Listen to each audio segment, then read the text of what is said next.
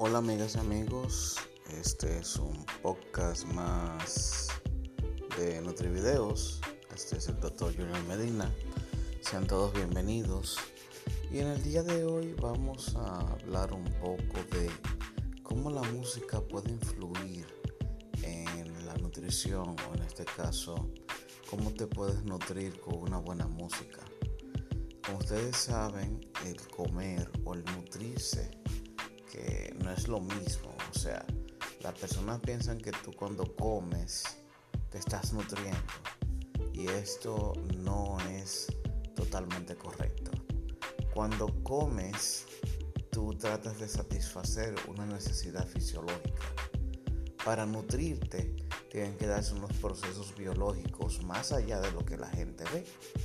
Ah, porque hay alimentos actualmente que no contienen nada que son alimentos vacíos y que no son funcionales, o sea que no representan una ganancia real en la persona y por ende cuando comen digamos una empanada o dos empanadas o un plato de, arroz blanco polido eh, tienen que inmediatamente al rato buscar algo más, pero esto es un poquito más complejo. Lo que trato de decir es que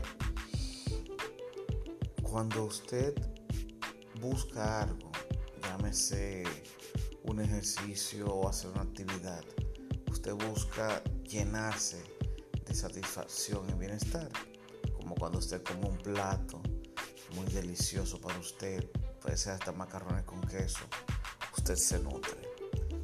Eso también podemos aplicarlo para lo que es la música.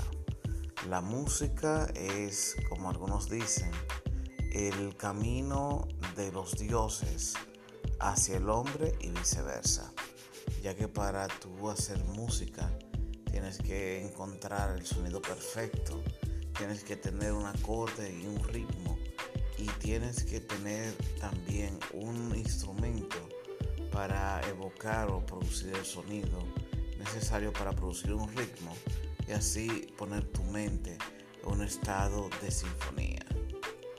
Esto ocurre también con la hora de tu comer y de nutrirte físicamente. el acompañamiento musical es muy importante.